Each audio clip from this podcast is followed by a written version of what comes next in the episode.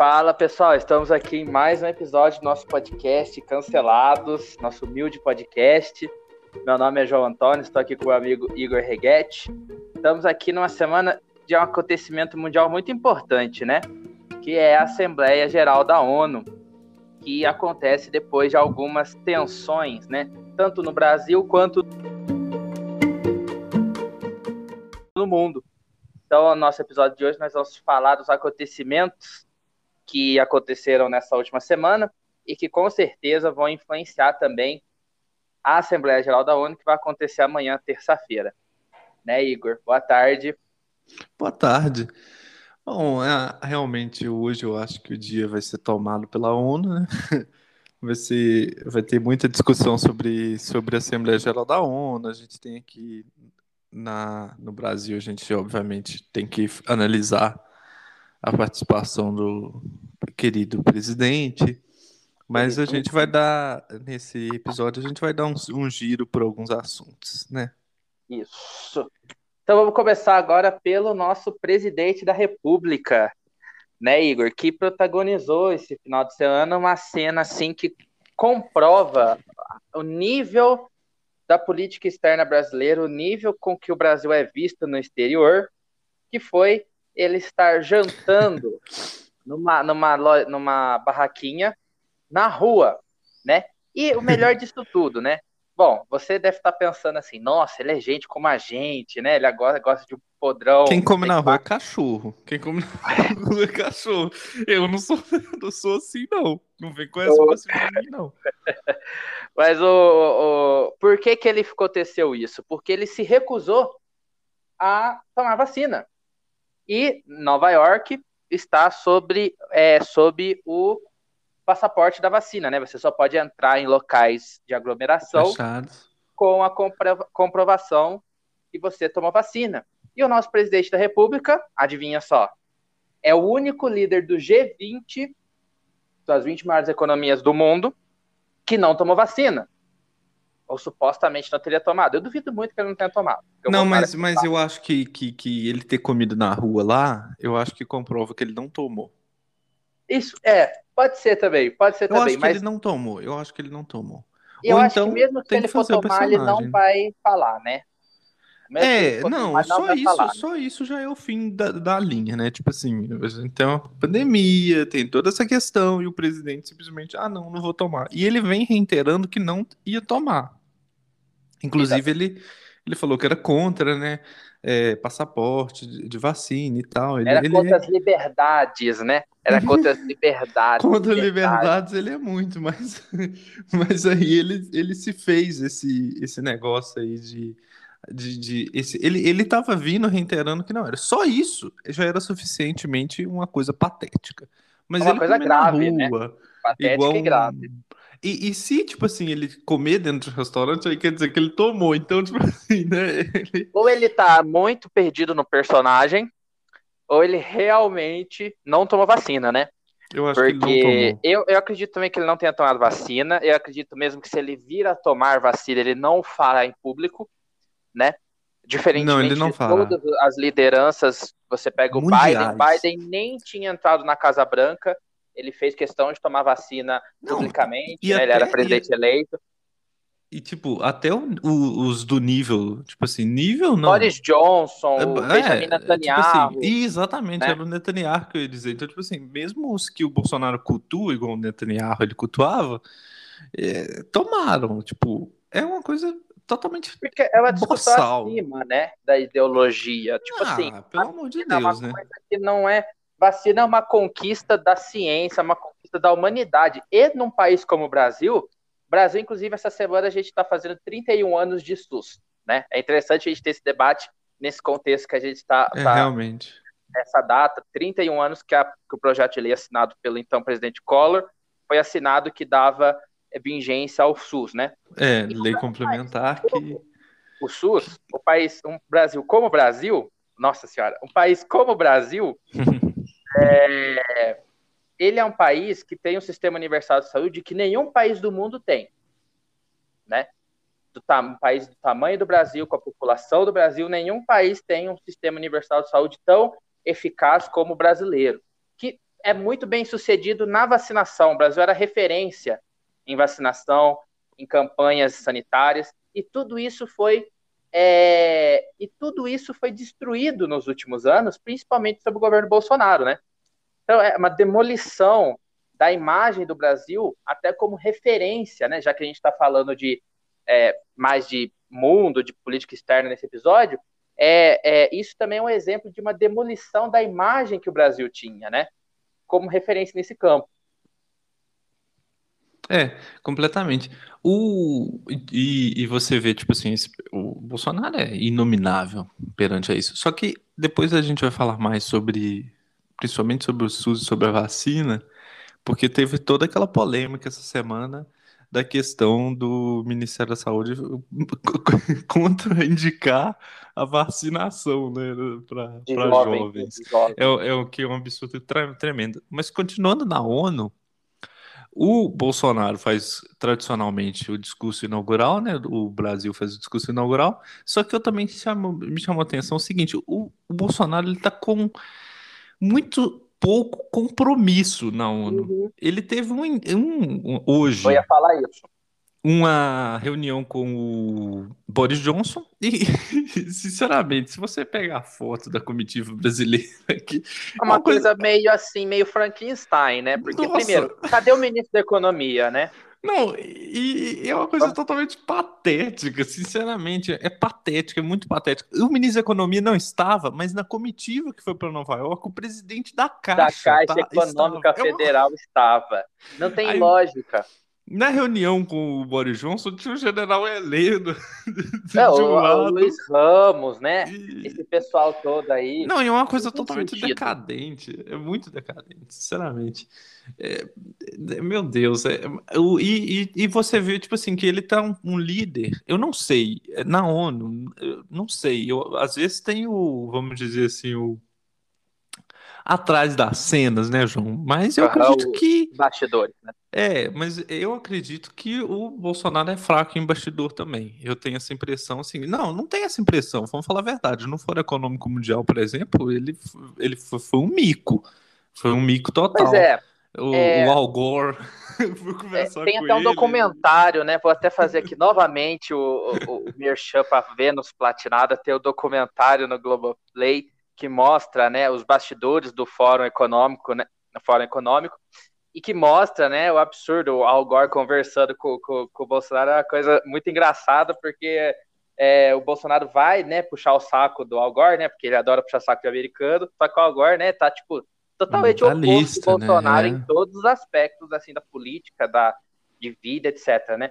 Mas você citou uma coisa muito importante, que eu ia falar sobre isso, inclusive. A agenda oficial do Bolsonaro, além do discurso, inclui três compromissos. O primeiro é o encontro com Boris Johnson, que, se a gente for olhar no ponto de vista ideológico, tem uma semelhança com o Bolsonaro, porque ele é ah, é conservador, não, não mas ele não, não é reacionário. Não ele tem, não. É. Exatamente. O Boris Johnson é, o Boris Johnson ele é conservador, mas ele não é reacionário. Inclusive, é uma coisa que a gente tem que entender que existe diferença entre conservadores e reacionários, né? Não, inclusive o Boris Johnson é uma direita, tipo, que esclarecida, nossa... né? É uma é. direita esclarecida.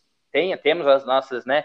As nossas discordâncias. É, acho que é até importante a gente discordar em alguns pontos, mas é uma direita esclarecida que não, não, não bosteja, né? Com certeza. É, a, o segundo é, o segundo encontro bilateral dele é com o presidente da Polônia. É, que né? já, já, né, vamos... Não tem, não entendo qual é o sentido da Polônia, qual que é a lógica da Polônia Olha, dentro do, do, Brasil no plano internacional. Eu vou, eu vou te falar, para mim foi o seguinte, eles ligaram para todo mundo e viram quem tinha algum, algum horário Então, ali. pegaram, pegaram o, o cara da Isso. Polônia que também não tem Isso, muito compromisso, o cara da tadinho. Polônia. ah, beleza, eu tenho hora marcada, tenho hora aqui livre, pode chamar o Bolsonaro para não ficar feio. Eu quero, tipo, que, que vai não, mas vamos certeza. falar sério. O que, que, vai sair daquela conversa? Nada. Mas, mas, eu, mas, mas, João, não estou mentindo. Não vai sair nada. Essa expectativa, assim, a ONU era pelo menos uma oportunidade de, de mostrar uma normalidade, de mostrar que, né? Porque o Brasil o... sempre foi um país que conversou com todo mundo.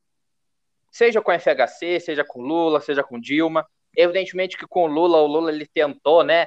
Fazer com que o Brasil fosse líder de, um, de uma esquerda latino-americana, né? Tanto que esses líderes, esses peronistas, o Evo Morales, a Cristina Kirchner, o, o Rafael Correia do Equador, tudo amou Lula, né?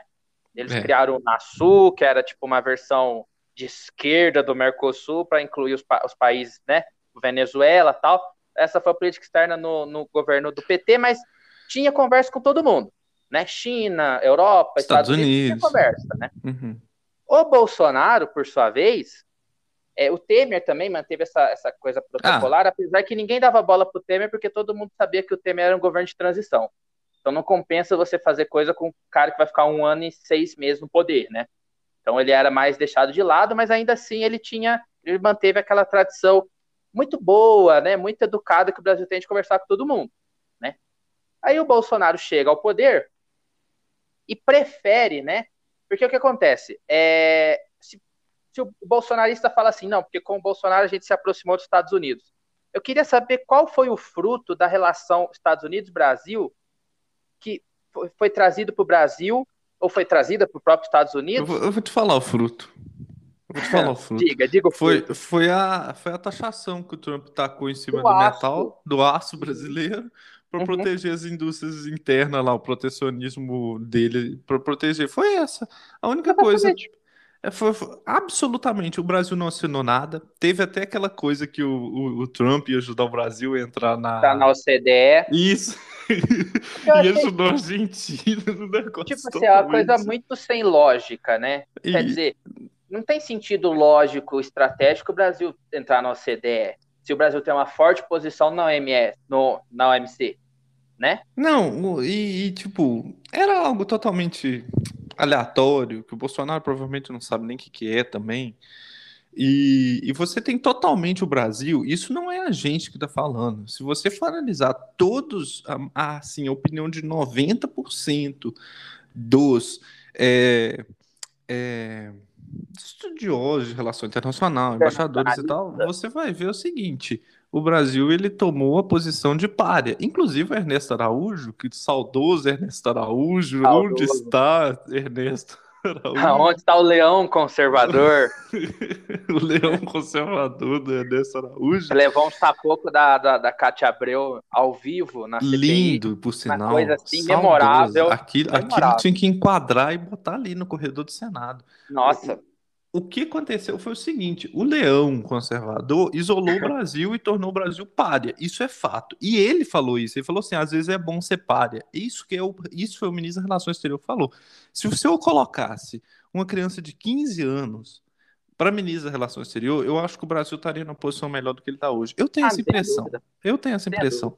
Então, tipo assim, o Brasil está basicamente um país isolado, um país esquecido e hoje, o Bolsonaro, a né? figura né? dele é exatamente essa palavra, decadente, que eu ia falar uma figura capenga, mas ele é uma figura é, decadente, tipo assim, no cenário internacional. Então, hoje o Brasil está totalmente decadente. Então, essa participação na ONU não vai trazer nada. Não vai a trazer nada. A agenda dele é a representação exatamente. do que o Brasil se tornou. Porque, veja bem, é, e o último compromisso dele, só para encerrar, é o encontro com o secretário-geral da ONU.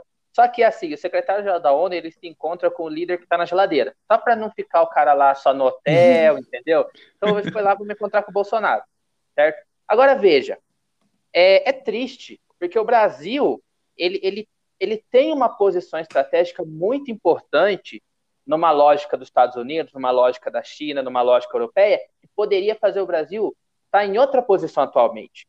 Eu li uma coisa uma certa vez por que, que, por exemplo, o Biden não se encontra com o Bolsonaro? Porque o Bolsonaro é uma figura tóxica. Se o Biden hum, encontra com o Exatamente. A, a, a, esquerda norte-americana, né, a própria base do Biden nos Estados Unidos, vai cair de pau nele. Não, inclusive, teve. Hoje, eu vi agora há pouco uma questão que era o seguinte: o Bolsonaro faz, é o primeiro, o Brasil tradicionalmente abre abre os trabalhos. Inclusive, abre os trabalhos. Um parênteses aqui rapidamente, só um momento lá no Pingos nos Is, né? Antigo Pingos nos Is, não o lixo não de hoje dia. Pingo no I aqui não, não no lixo de hoje em dia. Lado. Na época do Reinado Azevedo, ele tinha um momento cultural. Aqui o um momento cultural aqui. O Brasil no no tratado, né, de, de pós Segunda Guerra Mundial, o que que o Brasil ganhou da Segunda Guerra Mundial?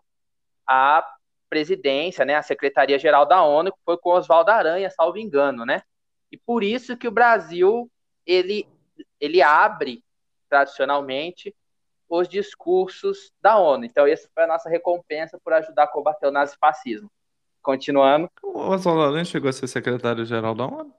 Eu acredito que sim. Foi algum brasileiro, mas não tenho certeza ah, se foi sim. ele. É, eu, eu uma, depois a gente checa. Mas eu, mas eu acho que foi ele mesmo que estava na, na conferência da ONU. Eu acho que você está certo. É... Não, e você está totalmente certo. Acabei de olhar aqui. mas, mas Quem sabe faz ao vivo. Exatamente. Mas o, o. É porque eu tinha uma dúvida sobre ele e aquele outro diplomata brasileiro muito conhecido. Só que o negócio é o seguinte: é... isso que você disse do, do, do, do Biden é uma questão muito interessante, porque o Biden é o segundo a discursar, correto? O uhum. primeiro uhum. é o Brasil, o segundo é o, os Estados Unidos. Estados Unidos né?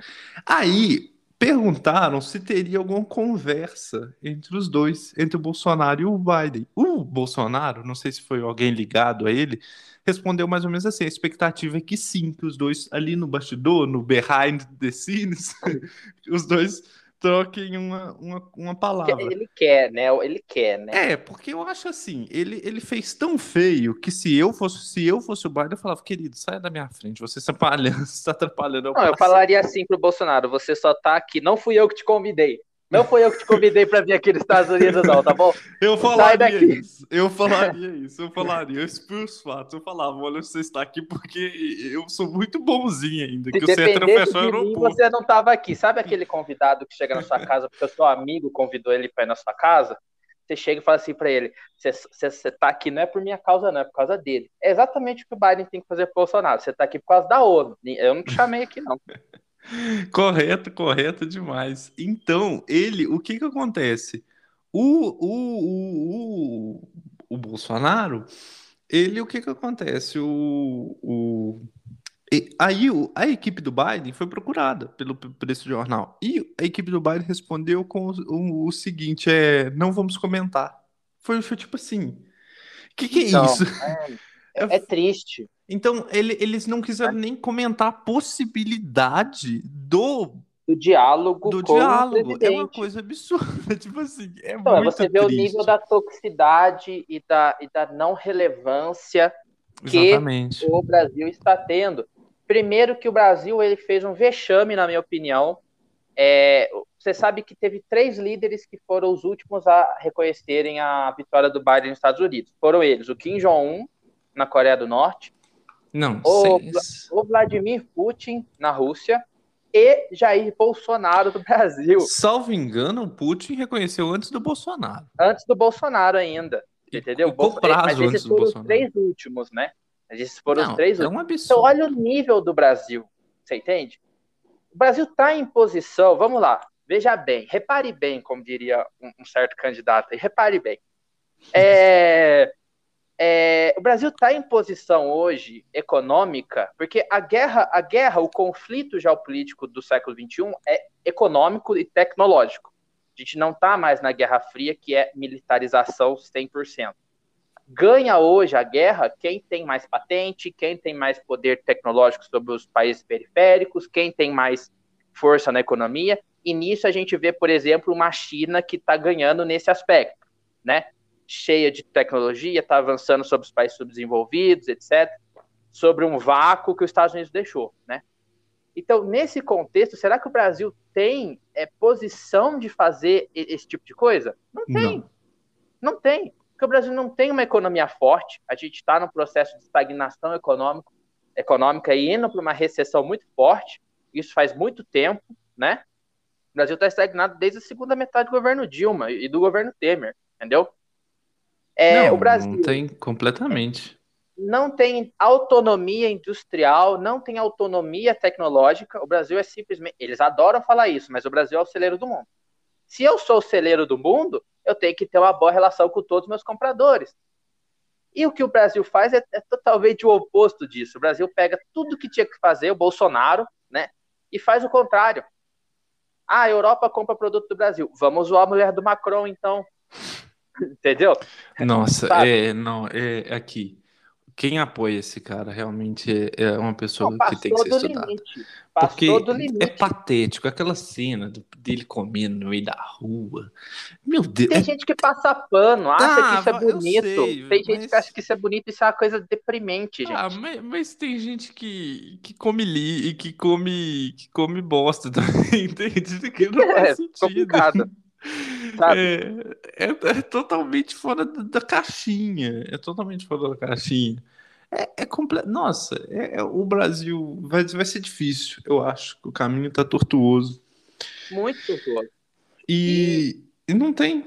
Realmente, o, o, o, Bolsonaro é completamente patético e quem realmente apoia ele ainda com, beira a não ser tem como, né? Eu acho assim, a pessoa tem que forçar muito Exato, porque você imagina, uma, somente uma coisa dessas, você mostra o quanto ele é nada perante ao mundo. E às vezes os bolsonaristas lançam uns vídeos, tipo assim, ah, não sei, americano é, detona Lula e fala bem de Bolsonaro, aí você vai ver o americano é o Steve Bannon, né? Que é, um é, é tipo, é o trampista, né? É, é, um lixo, né?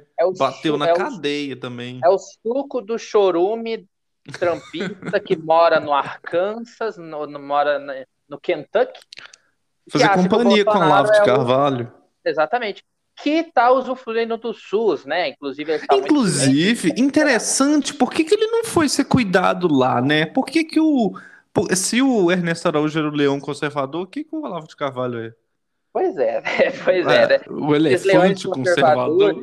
Esses leões conservadores, eles só são leões nas telas do computador. Não, né? ele é um jegue resto... conservador. E, e, não vem, e não vem falar que ele é. Ah, pelo amor de Deus, o Brasil dá voz a, a, a muita coisa idiota. Não, você vê que o. E, pelo amor de Deus. Você vê que o Olavo de Carvalho, a gente, você vê aqui no nosso podcast, se você está acompanhando, você vê que a gente abre inúmeras portas, né? No meio do nosso assunto. Completamente, deu um raciocínio. É, mas o Olavo de Carvalho, para você ver que ele é o guru ideológico de um governo, você vê o nível deste governo. Né? Ah, Olavo de caralho. Olavo de caralho. E eu não é. quero saber se ele é filósofo, falta de data é um cacete. Não é nada. Eu sou filósofo, é eu já fiz mais filosofia do que ele. Não vem com essa pra cima de mim, não. O é homem triste. xinga, não sei o que, faz, ah, isso aí eu faço, isso aí eu faço. O cara não sabe nada e é muito triste é, é, que é, hajam pessoas, há né, pessoas cultuando essa figura, e, por exemplo, num centenário de um Paulo Freire, as pessoas metam Paulo Paulo Freire Exato. e não sabem nem Verdade. do que se trata a obra dele, não sabe do que se trata a obra sabe dele. Sabe nem quem que é Paulo Freire, né? Não é, sabe nem quem que é. do Zap, que, que né, falam que, ah, né, comunismo, sei que lá, fale, né, o que, que é a obra do Paulo Freire. E falando de mundo, ele é, o, ele é um dos autores mais citados no mundo acadêmico na, na, área de humanas. E ele é brasileiro. Ele é um dos uma autores mais citados do mundo. Ser, exatamente, uma figura dessa que devia ser cultuada, devia ser lembrada num discurso amanhã, por exemplo. E o, e, o, e o que que aconteceu? O Ministério da Educação não soltou uma nota de rodapé. Não foi Porque uma nota. esse é o nível do governo Não é uma nota de rodapé. É um absurdo. Eu acho que o ministro completo. da Educação também nem sabe quem foi Paulo Freire. Não, mas, mas enfim. A, a, sorte é que o Brasil também não sabe quem que é o ministro da Educação. É, pois é, né? Porque esse daí é um. Nossa, não vou nem falar. Eu, ah, educa... esse... Não vou nem falar do ministro da Educação. Não, porque... esse daí não dá. Esse daí não dá. Ele tem que. Tem que... Ele faz companhia com o Olavo de caralho e, e, e, pronto. Ele, ele não dá, realmente. É que é. careca dele. E o, o, o, que ele parece, ele deve ser filho do Osmar Terra, né? Você sabe que tem uma semelhança incrível. Tem uma semelhança. Tem uma não, eu não sei se é filho, gêmeo, é uma coisa muito estranha é. aquilo ali. Porque a idade, eu acho que os dois devem ser bicentenários, os dois, né? Então é, é meio complicado. Mas, mas sei lá, alguma coisa tem. Alguma coisa é. tem. E reza a lenda que o é um grande pegador, né? É, não, mas isso aí é complicado, né? Mas então, o, o que, e mais uma prova que o Brasil não tem, é, que é triste, o Brasil hoje, o assunto da geopolítica atual é meio ambiente. Ah, mas não é porque as pessoas são, amam árvores, não. É porque realmente você que é brasileiro, você sabe muito bem que esse inverno já não é o mesmo inverno de 5, 6, 10 anos atrás. Porque a crise climática está chegando, né? Está chegando, está aqui já. Você vê você vê aquelas imagens incríveis, incrivelmente terríveis, né? É, daquela um lago nos Estados Unidos ou no Canadá, não sei, que quando teve aquela onda de calor que chegou a 50 graus, os mariscos foram cozinhados vivos nesses lagos, certo? E, então a crise climática chegou. Segundo, é, a gente tem que adaptar o capitalismo para uma, por um, uma matriz verde. Então, por exemplo, os Estados Unidos já ganhou que é, esse é o futuro, então a gente tem que investir nisso. Então, Biden vai lá e fica falando de Green New Deal, falou isso na campanha, é, é, foi na Ford e andou de carro da, na picape elétrica da Ford, falou, nossa, essa porra corre e tal. É, a Europa também está no mesmo caminho. E o Brasil, que tem uma, uma biodiversidade grotescamente grande, deveria estar sendo um país que, em tese, liderasse né, o mundo né, com referência de política ambiental, com referência de, de, um, de uma conciliação entre entre o desenvolvimento e a sustentabilidade, e o Brasil vai de, em contramão disso, né? Tipo assim, tudo que a gente fala que o Brasil devia fazer, o presidente vai lá e faz totalmente o contrário. Que o mundo está né? fazendo, né?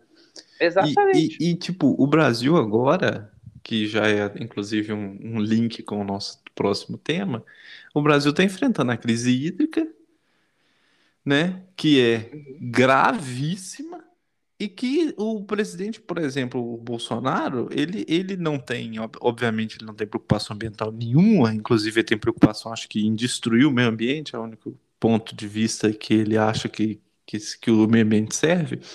É, ele poderia muito bem lá na, no plenário da ONU expor um, um problema como seria a crise hídrica brasileira, para usar, exemplificar isso é, da necessidade de, de convergir ideias para combater esse problema, algo que é totalmente viável, e totalmente viável não, mas totalmente é, bonito para um né? discurso, né? né? Olha né? como é seria um discurso pô. bonito.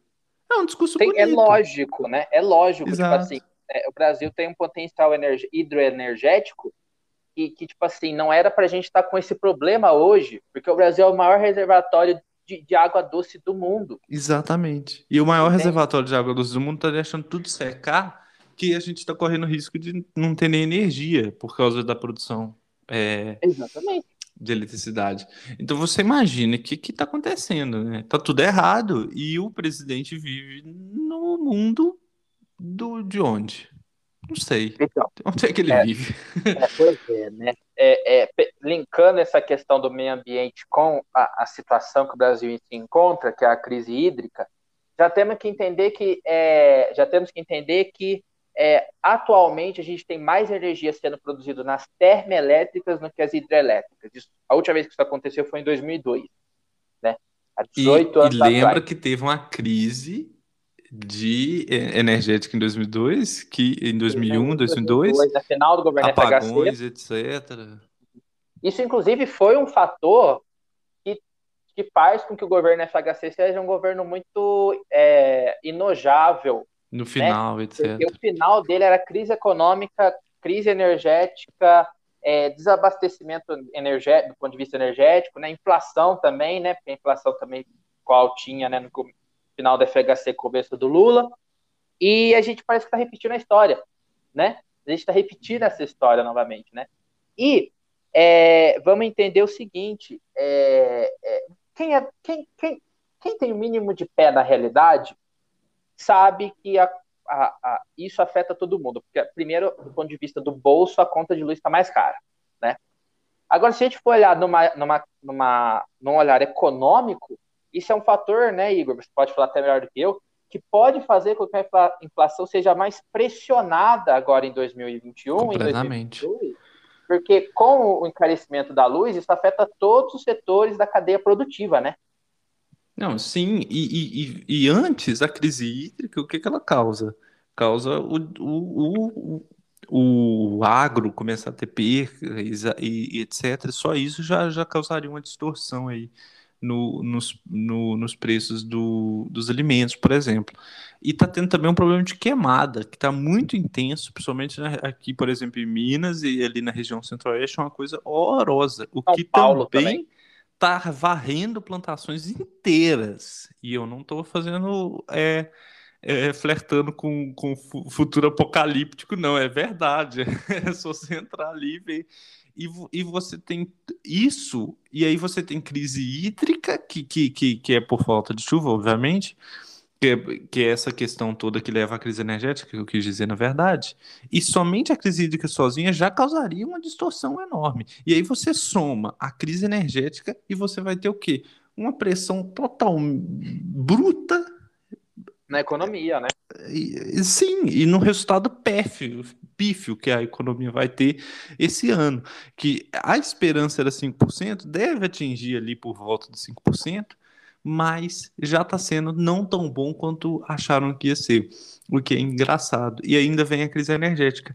E o pior da crise energética é o seguinte: a gente tá, vai ter o risco de, é, de ter que fazer racionamento o que é muito grave e muito sério. Porque vai pressionar ainda mais as fragilidades econômicas, né? Porque você Não, imagina vai igual São Paulo. Agravar muito mais, né? Exatamente. Você cita, por exemplo, São Paulo da vida que funciona 24 horas por dia, mesmo que você tem faça o racionamento. Tem que parar. Não Exatamente. Dá, né? Não, e que coisa de país de. Né? Vamos falar Não, Isso é uma coisa comparável a um país, com todo respeito, mas é uma coisa comparável a um país do Oriente Médio, país não, África, exatamente, a África, África exatamente né? aquela África mais, mais pobre ali, é, Sariana e, e... Que, que, a, que, a, pessoa tem que falar assim, nossa, das 5 às 8 não tem energia. Exato, tipo, imagina que coisa, exatamente. Não, é e nessa geração, essa é uma geração, tipo assim, esse pessoal mais novo, 20 anos e tal, são pessoas que nunca viram isso direito né? Um é apagão era um apagão de 40, de 30 minutinhos ali, uma vez na vida, outra na morte, porque a energia se tornou base. E o Brasil já tinha conta mais cara, aí soma a você ter uma crise hídrica e que você vai ter uma crise energética. E é uma somatória de, de, de, de, de crise que só vão impulsionando o Brasil para um colapso. Um colapso é. triste. É um colapso. Vai acontecer alguma coisa. Tipo assim, não vai acontecer um colapso total da gente sair correndo no meio da rua doido, mas, mas tipo assim, não é, não é esse nível apocalíptico, pelo menos eu espero, mas isso tudo pressiona a economia de uma forma muito forte. Então a gente vai refletir daqui a pouco, a gente vai ter uma reflexão no nível dos preços, principalmente no supermercado. Até o final do ano, 2022 também, a gente vai ter uma e grande. O médio, e o médio empresariado, o, o, ele, que, ele que tem que pagar uma conta de luz muito cara, ele que paga, né? Ele não tem esses grandes é, auxílios que o governo dá para alguns empresários. Não tem subsídio, não tem. É, não tem subsídio e tal. Esse daí é o que sofre, e é esse o que tem mais. É, sustenta o Brasil de alguma maneira. É interessante essa, essa dinâmica, porque é, é, o que mais gera emprego, emprego, é o que a gente mais tem contato. Tipo assim, a gente não tem contato com mega empresário, a gente tem contato tipo, com carinha é que, é, que, é que essa coisa desse é, é, o mercado, né, que eles falam, essa figura, essa, essa coisa, essa entidade abstrata. Que, o mercado financeiro é uma entidade. O mercado falam, financeiro é uma né? entidade. É, eu vejo da seguinte forma: o mercado ele, ele assim, é, ele já não apoia o governo, né? É, eu não, eu, quando eu digo mercado, eu falo o empresário, eu não estou falando de especulador da bolsa, não. Porque especulador da bolsa tá, quer o lucro, né? Tipo assim, dane-se se o país está quebrado e se ele está apostando contra o país, ele vai lucrar, né? Basicamente é isso. Mas quando eu falo grande empresário que você citou aí, por exemplo, os donos das grandes indústrias, os donos dos grandes varejos e tal, isso é um, é um cenário muito preocupante para eles, né? Os caras do agronegócio. Se o agronegócio apoia o Bolsonaro até hoje, é burro. Mas então, o problema é que tem muita gente burra no Brasil. É, não, porque veja bem, ó. Quando, antigamente, quando o preço da carne ficava cara, o que, que a gente fazia em casa? A gente trocava e comia frango. Né? Acho que acho que é assim na casa de todo mundo, né? Por exemplo, vamos Ou lá, o frango é mais.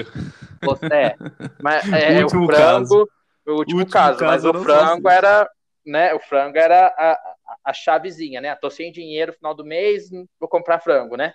Tal. Até o frango tá caro. Por quê? Porque o tá frango, muito não sei caro. sabe, as granjas, elas têm que ficar com a iluminação 24 horas por dia, né? Sim. E, então você imagina a luz cara e, e essas granjas todas com a luz acesa, o refrigerador, etc. Então é, é entenda você que está ouvindo, que essa crise hídrica não é uma coisa longe do nosso dia a dia. Não, né? A não conta, é. É, na, é no pão, é, no, é na, na carne, é, é toda a base econômica, porque é o Brasil, o Brasil tem dois, vamos dizer assim, todo país do mundo tem esse pilar que é energia. Energia move, não tem como. Hoje em dia não existe absolutamente uma empresa que não que funciona, vamos supor assim, uma empresa, uma indústria, alguma coisa do tipo, que funcione sem energia. Não existe. Hoje em dia não existe. Não existe. É, e, e, a própria sociedade, hoje em dia, o que baseia a energia. E o Brasil tem dois pilares, o que é engraçado, porque ainda é um país um pouco atrasado, muito atrasado, não é pouco, né? Muito atrasado. A gente não tem modal nenhum para transporte, para logística, etc., que é o combustível. O Brasil, então, o Brasil tem esse pilar. E os dois pilares estão totalmente podres. É né? duas variáveis, né? É duas Exato. variáveis que influenciam na economia que não existem em outros países, se você for analisar. Não, a é, energia é, preço existe, de né? combustível. Né? Não, é, com certeza, Nossa. mas eu tô falando assim, o preço do combustível a, a influenciar na inflação é uma coisa que, por exemplo, é uma coisa que não acontece em outros países. Ah, né? é muito raro. O preço de combustível é muito raro. Você tem, inclusive, hoje em dia, país que já adota muito, é, vai sobretaxando para o povo parar de usar o, o, combustível. Porque essa é a tendência, né? Essa é a tendência, e, e, né? Tipo, tipo assim, mudar a matriz, né? Exato. E o Brasil não tem, tipo, ferrovia, etc., que era o que deveria ter para transportar essas coisas todas. Então não tem como esse país dar certo. A realidade é essa: é um país gigantesco que, para você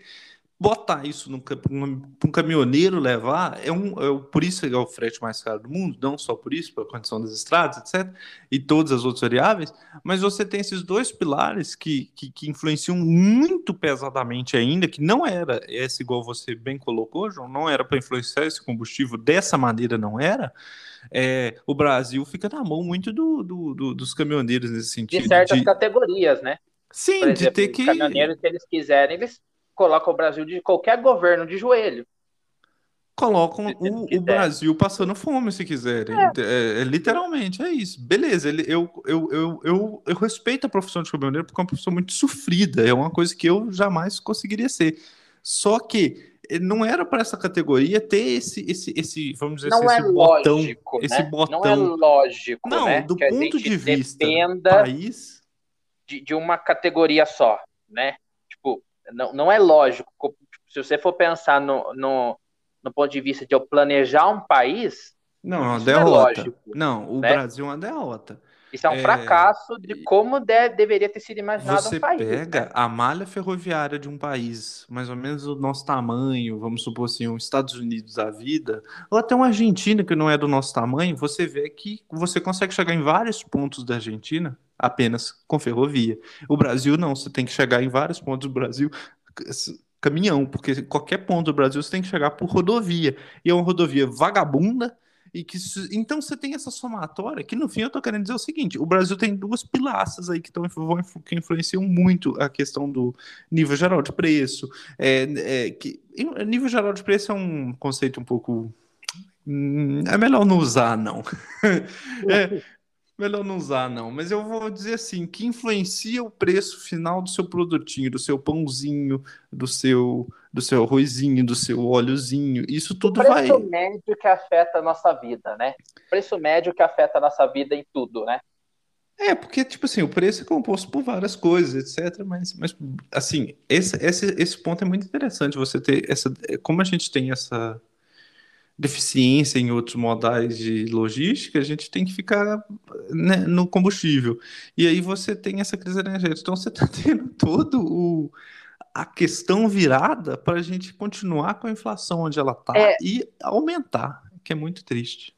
Eu acredito que é, é, isso aí seja, na verdade, é mais do que o problema do atual governo. Eu acho que isso tenha sido a o preço a se pagar por escolhas estruturais no Brasil, né? Com certeza. Por exemplo, é, vamos, vamos priorizar a malha rodoviária, né? Ou vamos, vamos priorizar a, a, né, o combustível fóssil. Vamos, não vamos dar tanto, porque vamos supor, se o Brasil tivesse dado continuidade a, por exemplo, biocombustíveis, o Brasil seria uma, uma referência no mundo, né? Se tivesse continuado com muita força. Agora seria o momento da gente não estar tá se lascando. O Brasil preferiu fazer uma escolha preço, de momento. É, as, Sempre foi assim. É, as estruturas que a gente está tendo estão erráticas hoje em dia, né? Estão erráticas hoje em dia, estão pioradas pelo atual governo.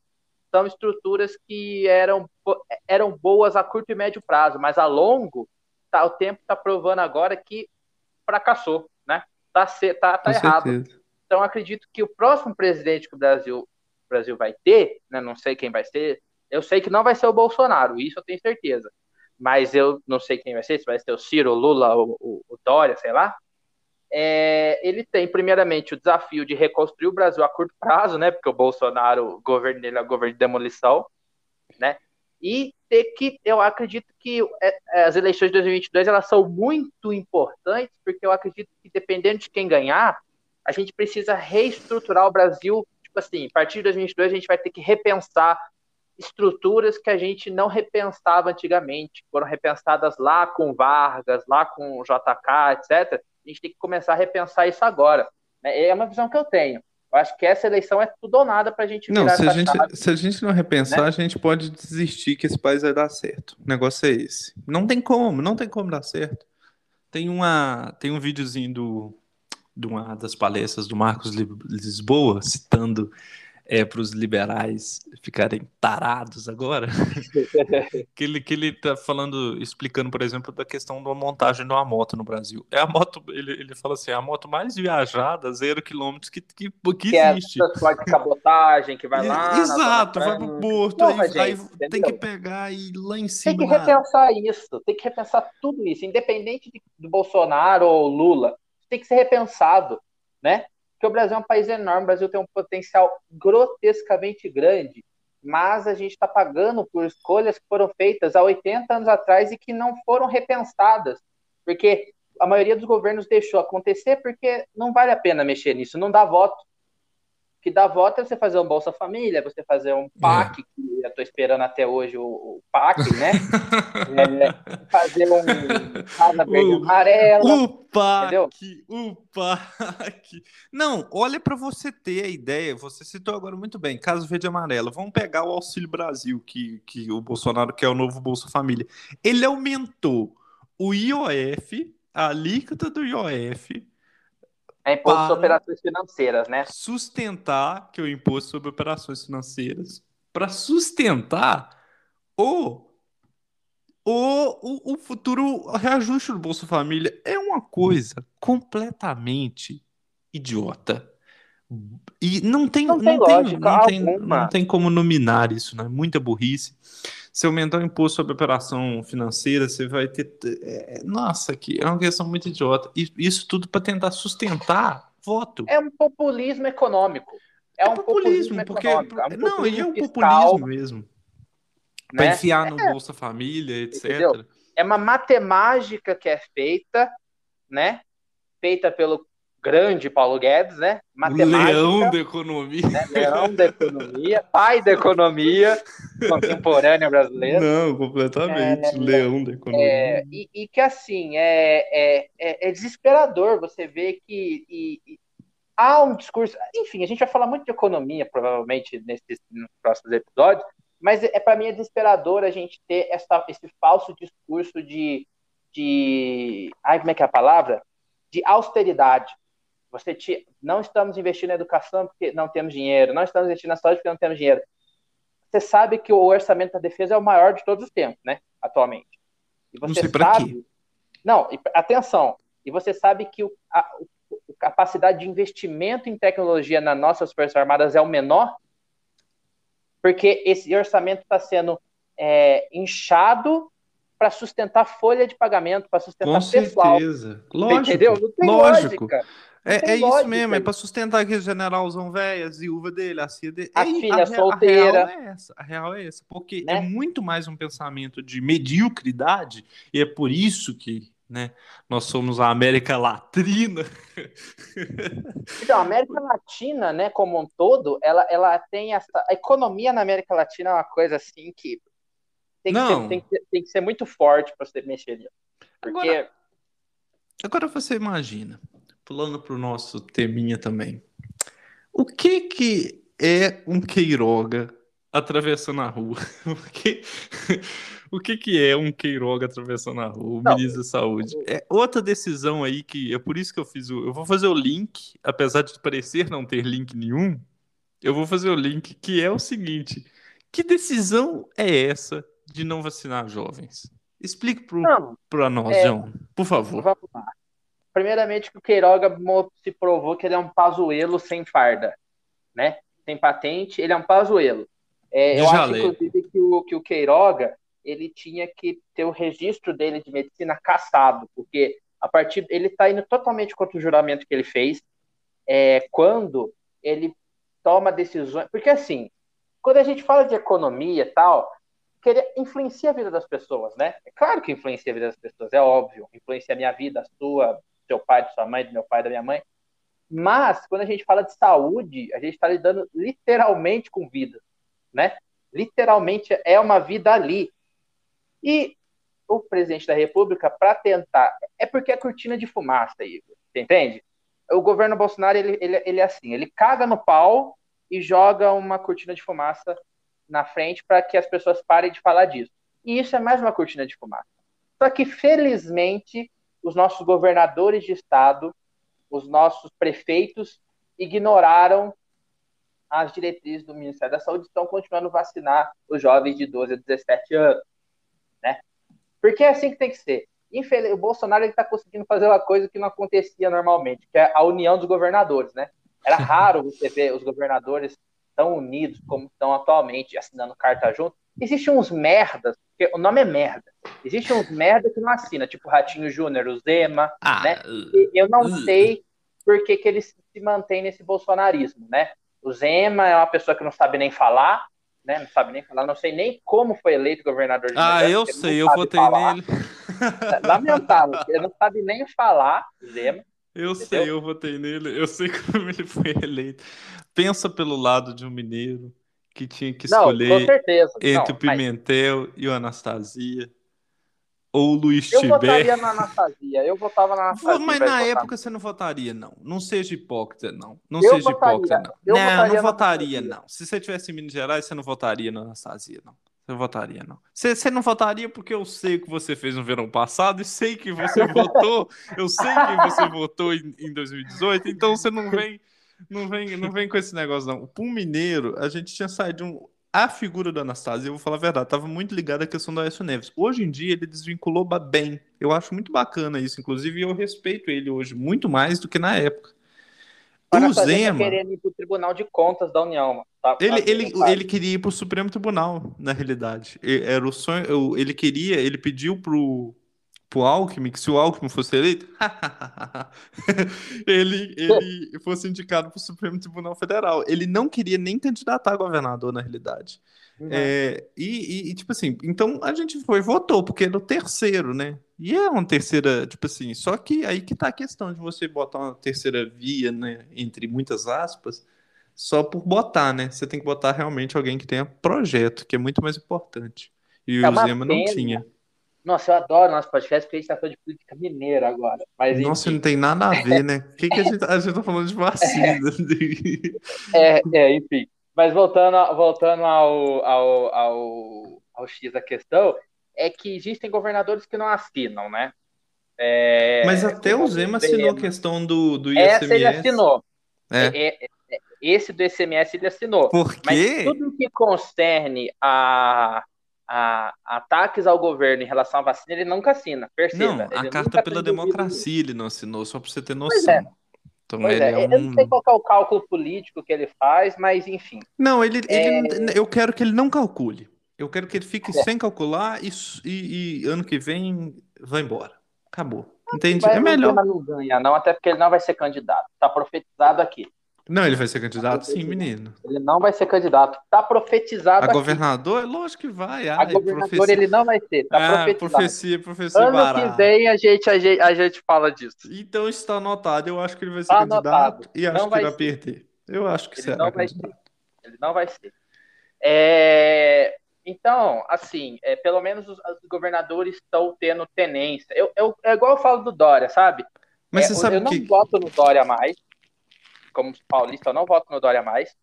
É, nem para presidente, nem para governador. Não, presidente nem... não, né? É. Hum. é. Mas um mérito que o, Bolso... que o Dória tem é a vacina. Porque ele bateu de frente com o Bolsonaro. Ah, mas ele teve cálculo político. Claro, todo mundo tem cálculo político. É, é, é em relação à agilidade da vacina, porque É quanto mais óbvio. ao É normal, óbvio. melhor. Entendeu? Melhor. Entendeu? Por exemplo, agora ele vacinou, por exemplo, vacina, a, a população adulta de São Paulo está toda vacinada e a economia está retomando e está crescendo mais que o Brasil, o Estado. Então, quanto mais você agilizar, é melhor. Mas aí, falando, aí você tocou num ponto, que é o seguinte: os governadores falaram, ah, é, Queiroga, senta lá então. Por que que eles falaram isso? Essa determinação boçal do Queiroga, baseada em absolutamente nada. Porque os governadores sabem do resultado negativo que essa, que, que essa continuação, essa prolongação da pandemia está tendo sobre eles. E vale dizer E, e eles estão não querendo é só no Brasil, disso. né? Não é só no Brasil, né? Essa prolongação da, da pandemia está gerando efeito. Porque se você for olhar os Estados Unidos, é, os casos estão aumentando. Não, e, e por causa de gente doente e- que não se vacinou. Exatamente. Só que lá, lá, eu acho assim, a situação nos Estados Unidos é mais desesperadora que no Brasil. Porque, veja, lá travou em 70%. Né? Travou. Certo? Que é os seres não- humanos normais do É, país, que no são as pessoas que pensam. É, e não avança mais, não por, por, por exemplo, o Brasil não avançou a vacinação do jeito que a gente queria, porque teve atraso em compra de vacina, porque Exatamente. o Bolsonaro queria fazer rachadinha na vacina. Os outros, o- as Porque- pessoas que querem vacinar, o ministro da Saúde fala que a vacina não é segura. É, não, o pessoal cagando na cara da China, a China não mandava o IFA tal. Por isso não avançou no Brasil. Porque se depender da boa vontade da população, avançava. Agora, Estados Não, Unidos não. a Unidos, população brasileira travou. vai se vacinar em muito, Então, em porcentualmente muito maior, porque o, o brasileiro Unidos, quer a vacina. Exatamente. Nos Estados Unidos é o contrário. Tem vacina sobrando lá, tem vacina sobrando.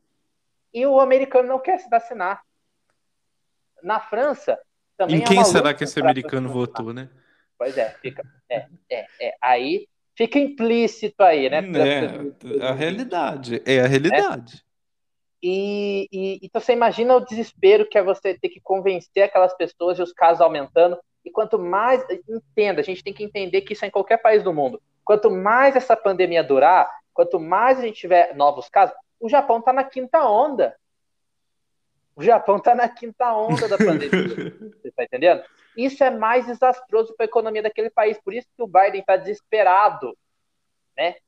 É, para que as pessoas se vacinem, né? É, tá Com chamando certeza. é, a- atriz, né? Jovem, para ir na Casa Branca. Tá, na, sei na, lá. na Flórida eles estão falando tequila. Então, exatamente, eles estão pagando, pra- estão pagando para as pessoas vacinar, você entende? Então, assim, quanto mais a gente continuar essa, essa pandemia em qualquer lugar do mundo, e vale dizer que enquanto essa pandemia estiver descontrolada em um país, é perigoso para todo mundo. Porque para surgir uma, uma variante que está resistente às vacinas, não demora muito. Lembra que tá, já surgiu uma que, que Então. aparentemente parece ter resistência à, à vacina. Só para fazer um adendo, que se chama variante Mu, que eu vi, né? E, e hoje a Pfizer, que é a fabricante, obviamente, da vacina da Pfizer, que foi o que o Queiroga falou que não, não, não pode ser usada, falou que é, pode aplicar inclusive em crianças de 5 anos. Eu vi, vacina. de 5 a 11 anos. De Exatamente. 5 a 11 anos pode ser utilizado. E essas crianças correspondem a 25% dos casos novos nos Estados Unidos, porque os pais não querem vacinar, levam Covid para essas crianças. Exatamente. Entendeu? Então, assim, é, o mundo está numa histeria coletiva, na minha opinião, porque, assim, é, isso há 10, a H1N1 foi controlada tão rapidamente. Ah, não é porque o Lula estava no poder. Não é, porra. É porque. Não tem nada a ver com são Lula. tensas. Tem nada a ver com Vamos Lula, tomar não. vacina, É, vamos retomar a pra- vida, entendeu? Tipo assim, só pra você ter uma lembrança, o surto que teve um, teve um caso de febre amarela em um macaco de- ali, tipo assim. E você já tinha fila de gente pra se vacinar e tal. Tomando- Sempre eu, foi. tomei febre, eu tomei vacina de febre amarela porque eu ia para uma cidade que tinha casa. Eu falei, não, eu vou tomar já. Isso é o brasileiro, porque a gente nasceu se já tomando vacinando. vacina. Todo Zé mundo tem, tem a marquinha no braço. Tem a marquinha É. no braço. Porque esse é o brasileiro. Agora vem esses filha da puta. Desculpa a palavra. Desculpa. Esses filha da puta. E colocam uma porra de uma arma na mão do Zé Gotinha. É, é de uma. Não, não dá. Ai, Não meu Deus, entendeu? coloca a arma na mão do Zé Gotinha. É o, é o Zé Gotinha armado. Resume Entendeu? o Brasil. É, é, é Zé lamentável. É, é lamentável. Então, tipo assim, E, e, essa discussão que a gente está tendo é muito interessante nos 31 anos do SUS. Porque o SUS, ele é o Mandetta. Vamos lá, o Mandetta, a gente adora o Mandetta hoje em dia, mas vale dizer que o Mandetta foi colocado ali também com um projeto de sucateamento do SUS. Porque é isso que esse governo faz. E ele sempre foi uma pessoa favorável, a, inclusive, a, a privatização. diminuir o SUS. É, exatamente. Não tem lógica a gente diminuir o SUS. Né? O SUS é maravilhoso. Eu sou suspeito de falar porque minha mãe trabalha no SUS há mais de 20 anos, então eu acho o SUS a, o que há. Mas o SUS é o que há, entendeu? Tipo. Não, mas o que separa o Brasil hoje de uma Somália é o SUS. É, é real, isso é muito claro. Então, tipo assim, se a gente não tivesse o SUS, a gente ia ser aquilo ali. E ponto. Por quê? Ai, mas o, Bra... o brasileiro não tem condição de pagar um plano, plano de, saúde. saúde. Não tem ah, condição para absolutamente. Mas eu tenho plano de saúde, deixa eu te falar uma coisinha. Se ia ser uma exploração completa. Casa, se você cair duro na sua casa agora, você tem plano de saúde, né? Você cair duro na sua casa agora, o SAMU te pegar, o primeiro lugar que você vai para o pronto-socorro público. Todo mundo. Todo mundo que te, precisa de levar primeiros socorros é levado para um hospital público. A partir dele, você leva seus primeiros, primeiros socorros, a partir dele você é transferido para o seu hospital privado. Vale dizer uma história pessoal aqui, Igor, que é, a minha mãe, por exemplo, minha mãe é enfermeira, né, trabalhou em diversos hospitais, e a minha mãe já atendeu inúmeras pessoas, tipo o Celso Rossomano, o Liminha, Luciano Huck. Por quê? Porque sofrer, se acidentaram, ele é, não vai direto para o Albert Einstein. Não, ele vai primeiro para o socorro. É isso. Então não adianta, então não venha com esse seu discurso de ah, eu tenho meu coisa não. Se você cair duro no chão agora, você vai parar no, no, no hospital. E não teria, não. Você é um coitado. não teria, não. Você é um coitado. E, e, somos todos coitados nesse país maravilhoso, que faz muito calor, por sinal. Nossa, está quente, hein? Tá, não, mas tá um, Agora tá na época dele, né? Do verão. E sem água, né? Vai ser um verão que a gente vai ter que fazer igual ele, energia, elefante. Né? A gente vai ter, vai... Né? Não, sem energia e sem água. A gente vai fazer igual elefante, né? A gente vai se banhar é. na lama e, e ficar lá. Eu, eu, antes da gente encerrar, eu queria levantar mais um assunto aqui. Ai, meu Deus. Se me permite. Claro. A gente falou da ONU, né? Das tensões todas, etc e uma tensão é uma tensão que, que marca a ONU é o próprio Bolsonaro, né? Que o Bolsonaro virou párea do mundo, né? É, mas outra tensão é o que aconteceu entre os Estados Unidos, a França e a Austrália e o Reino Unido, né? Essa semana, você sabe o que aconteceu? Explique para nós essa questão, esse embrólio do Biden. Oh, aqui vai uma crítica muito forte ao Biden, só para encerrar, eu não podia deixar esse episódio sem criticá-lo. É, apesar do, do Igor ser um, um muito alinhado ao Biden, é, o, a França fez contratos em 2016 para fornecer submarinos à, à Austrália, né? Até aí tudo bem. Só que o Biden chegou, chegou na Austrália e falou assim: ofereço para você esses submarinos com tecnologia americana. A Austrália foi e cagou na cara da França, cancelou a compra com a França e comprou submarinos. Às é, vezes ele não sabia. Nuclear, às vezes não sabia, né? Às vezes não sabia. Às vezes era, era uma, um descontão, né? O Bolsonaro, o é, às vezes ele não saiu, o gerente ficou maluco, vou vender um submarino é, ali. É, queima de estoque, né? Queima de estoque, não sei. Mas eu sei que eles cagaram na cara da França e não compraram da França, sem avisar, não avisaram a França e pegou muito mal. Pegou muito mal. E outro e ponto. Que pega muito mal, fala. Que é, é, Não, pode, pode terminar, porque o ponto é, é sobre o Biden, mas é outra coisa, não tem nada a ver com os submarinos de, de, da Black Friday. submarinos da Black Friday, muito bom, muito bom. É, e por que, que pegou muito mal? Porque a França tem sido desprestigiada, né? A, e a França comparou Biden ao Trump. O Biden, ele vem retomando atitudes, na minha opinião, tanto quanto intempestivas, que lembra muito Trump. Sair da madrugada no Afeganistão é uma delas. E agora é isso. Vale dizer que a, a França é o segundo país mais importante da OTAN, não é o Reino Unido, é a França. A França é o segundo país mais importante. Vale ressaltar que a França é o aliado mais antigo dos Estados Unidos. Muita gente fala que é Reino Unido. Não, é a França. Realmente, Porque lá na Guerra de Independência, quem apoiou a, a, a, os colonos foram os franceses. Né? Foram os próprios franceses. Então o Biden foi lá e cagou na cara deles. Isso pegou muito, muito mal. E pegou tão mal, Igor, tão mal, que o, que o, o Macron chamou os embaixadores da França no Reino Unido, que estavam envolvidos na negociação, e na Austrália de volta para a França. Pegou eu, tão eu, mal eu faria pior. Eu tirava os embaixadores de uma vez. Declaração de guerra. Entendeu? Então, é, eu não sei o que, que o Biden está querendo com essa política. Eu não sei se é desespero para segurar a China, porque ele colocar o submarino na Austrália claramente para segurar a China. Mas ele poderia ter entrado em um acordo com a França para colocar em conjunto, talvez, alguma coisa do tipo. Exatamente. Isso eu foi um acho, erro crasso do, do Eu do acho que ele está um pouco perdido. Eu acho que ele está um pouco perdido mesmo. Tipo assim, ele entrou e ele foi muito competente no, no, na vacinação, inegável, ele foi muito competente na vacinação. Recuperação é... da economia. É, é, o segundo ponto muito bom dele, que é a questão da recuperação econômica. Ele tem um plano, ele tinha um plano pós-Covid, coisa que o Brasil não tem. Ele tinha um plano muito denso, o Biden tinha esse plano, ele tinha uma, um plano consciente que do que, que ele ia fazer. Né, pelo Congresso. O Congresso diminuiu um pouco, né? Não, mesmo mas, mas mesmo diminuindo. Mas mesmo diminuindo, não, mas, mas, ah, mas ele já enviou sabendo, aquilo, é, mas mesmo diminuindo, é um plano gigantesco. É, é gigantesco. Um plano, né? E, tipo, não, e é gigantesco. Plano, Eles aprovaram, tipo, eu é, lembro a, que, que a gente conversou no, no, no DF, eles aprovaram um plano assim, de trilhão. E, então é algo muito grande, vamos dizer assim. O Congresso é... diminuiu um pouco porque sabia também que os Estados Unidos não precisava desse plano tão gigantesco para se recuperar, não. Não precisava.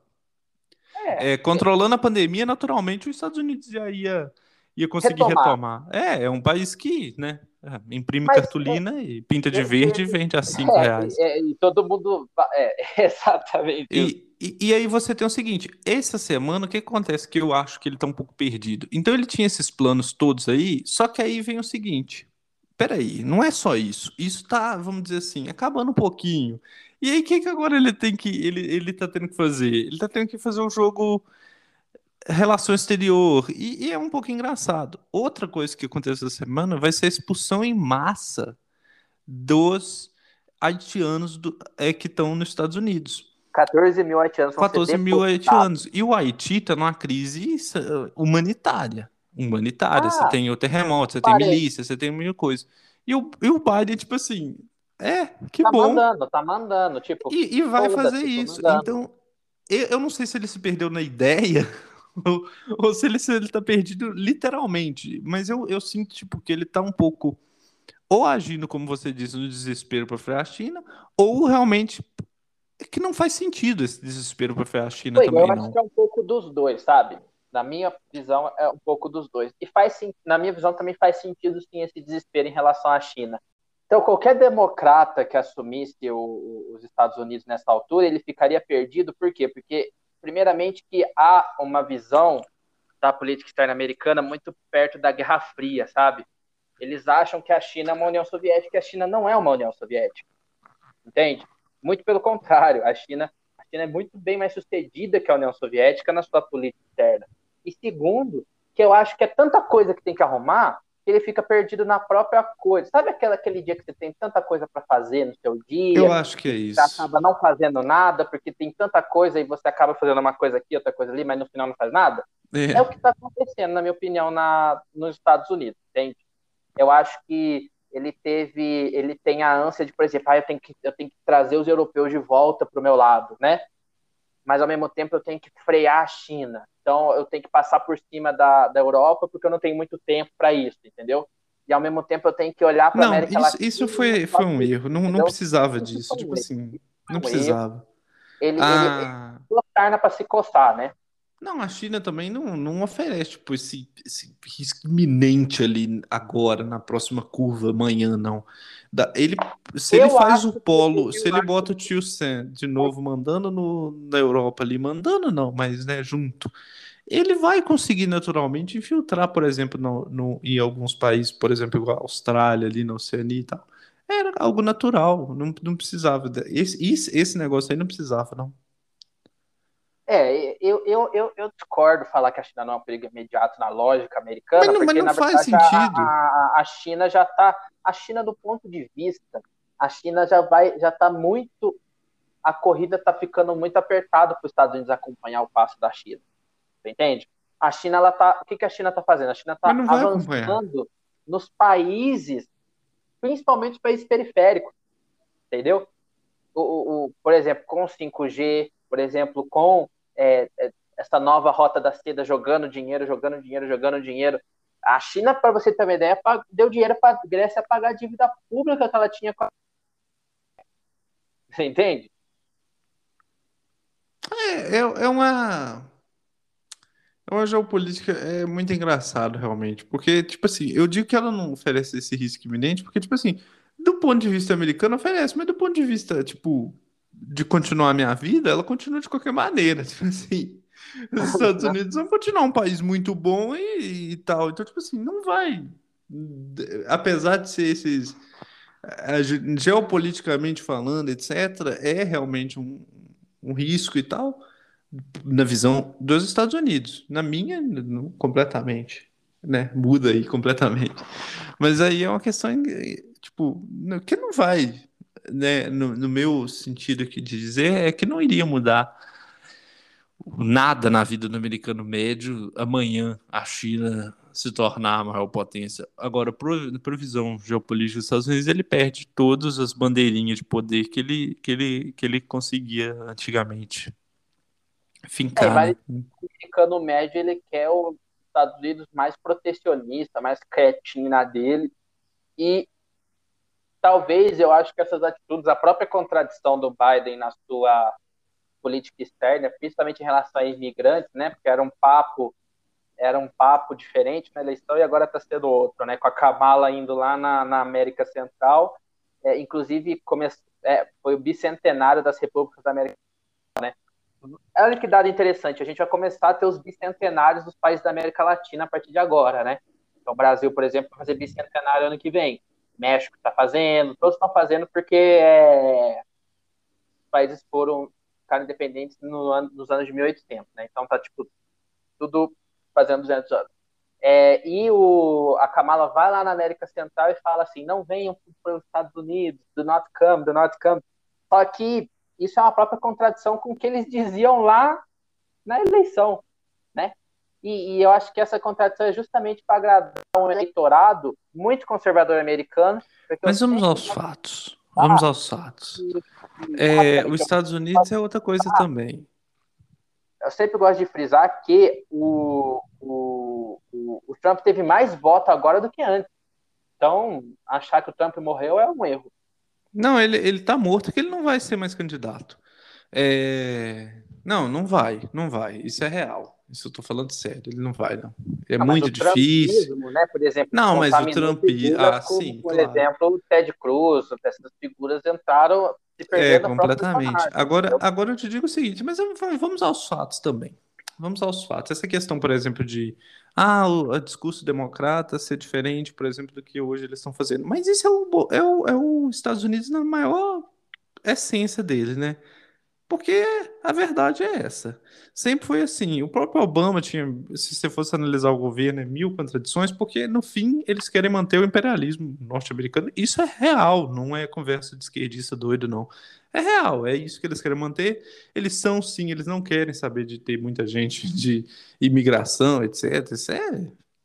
A sociedade americana é assim, não... apesar da necessidade da economia americana de ter imigrante, porque ela não né? se sustenta. Porque o americano não quer servir café no Starbucks, mas critica o, o mexicano que está servindo, entendeu? É, é, é, lógico, é uma coisa, mas é uma contradição que é uma contradição que está nos americanos, vamos dizer assim, e que, querendo ou não, vai refletir eternamente na, nos detentores do poder. Mas eu acho que os democratas são, inclusive, muito mais imperialistas do que os republicanos, em, se a gente for analisar historicamente. As grandes coisas que aconteceram imperialismo, salvo engano, tal, sem ser Nixon e Reagan, que são, né, pontos fora da curva, foram com os democratas, né? Guerra do Vietnã começou com o democrata. É, crise no Afeganistão começou com o democrata, finalzinho do governo Carter, né? é, é, é mas a... muito mais acentuados pelo, pelo Reagan. É, não, é quanto, quanto... o que eu estou querendo dizer é que os democratas eles estão muito mais empenhados em manter uma geopolítica firme de polícia do mundo do que qualquer outro do que qualquer do que os republicanos. Né? É, sim. O Bush, o Bush só fez a guerra ao terror porque precisava fazer. Né? Não, mas, mas ah, ele precisava mais, né? Logicamente, ah, também tem isso. Ele tinha, se não tivesse um, um, não fosse revidar, ele não, ele não ganharia eleição, ele seria criticado. não, não, ele tinha que revidar, isso era óbvio, isso aí era óbvio. Né? Mas eu acredito que falar da China, essas contradições e a posição dos Estados Unidos nisso aí tudo é. A gente pode falar mais em outros episódios. E, né? É. Não, completamente. E nós abrimos de novo diversas lacunas Portas, e não, não iremos e não fechamos nenhuma. Mas o nosso dever é esse, é abri-las e não fechá-las.